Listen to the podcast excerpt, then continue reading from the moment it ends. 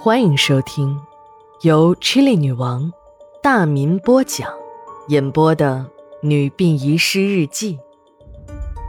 本故事纯属虚构，若有雷同，就是个巧合。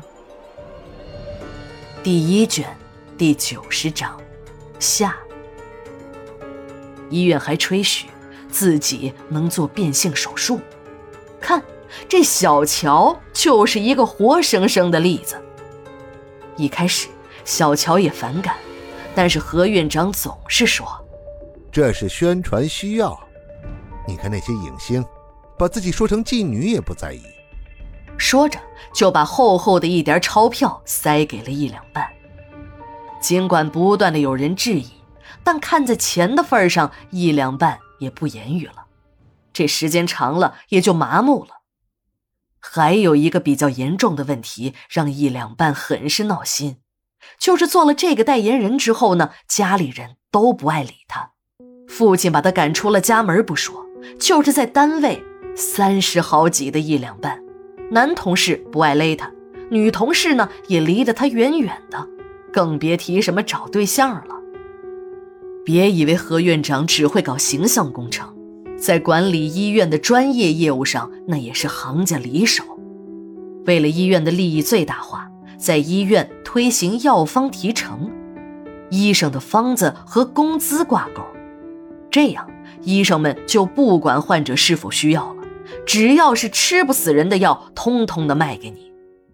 开药方有学问，医生呢要看准患者的层次，看病是次要问题。一定要先吓唬住患者，就是一个普通的胃炎，也要说成如果不及时治疗，就会有癌变的危险。在患者被吓唬住后，就少开有限价的药，把那些医院有权定价的药往死里开，直到掏空患者的腰包为止。一两半的一个同事，竟然给一个感冒患者开出了一个八百多元的大处方。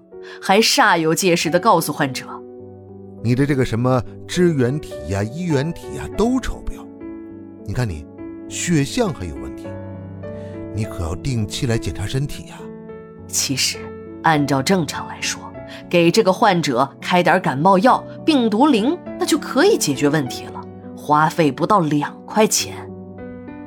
就这种赚钱方式，何院长还不满足，他知道。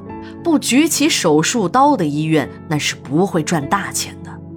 但自己的医院呢，是个小医院，好多手术都因为没有条件而没法做，就只有看着别的同行赚钱，自己流哈喇子的份儿了。但是这何院长头脑多灵活呀，想了想就明白了，自己家没有鸡生不了蛋，为什么不借只鸡呢？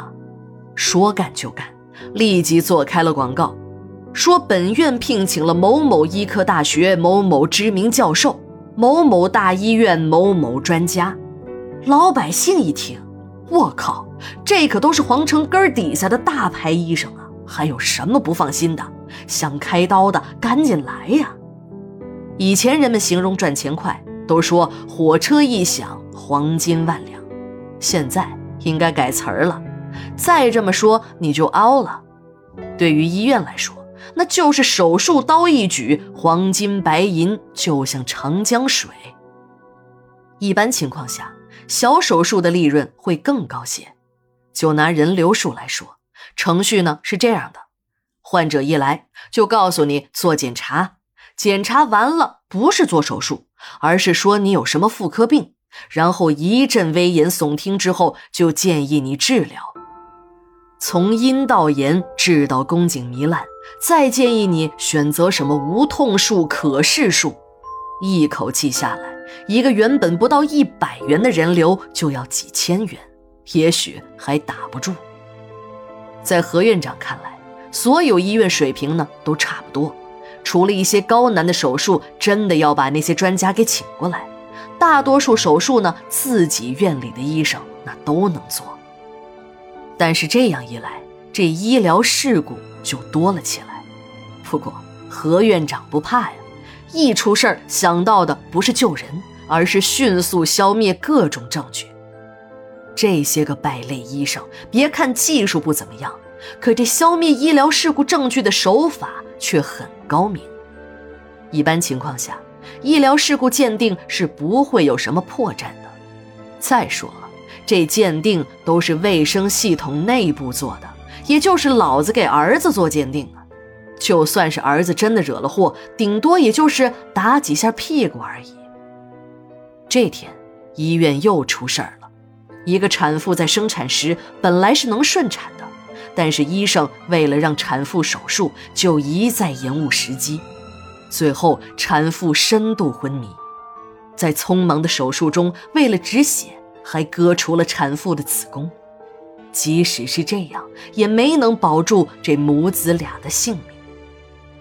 第二天一大早，人们发现何院长死在了自己的办公室内。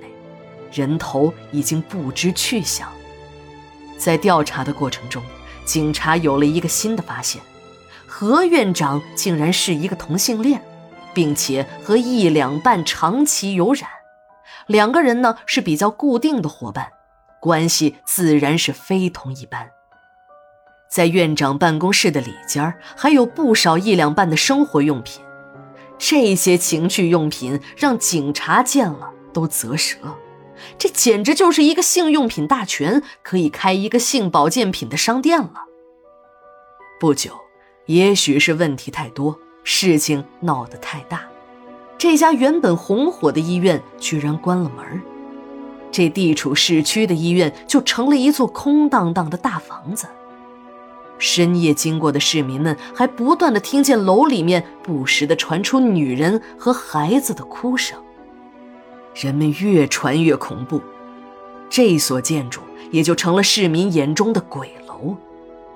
寂静的午夜，有人看见大楼内鬼火飘荡，一个个披头散发、身穿病号服的人影在病房的阳台上走动。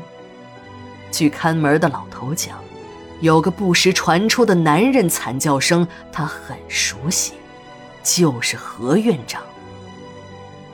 一月十一日，日记连载，明天继续。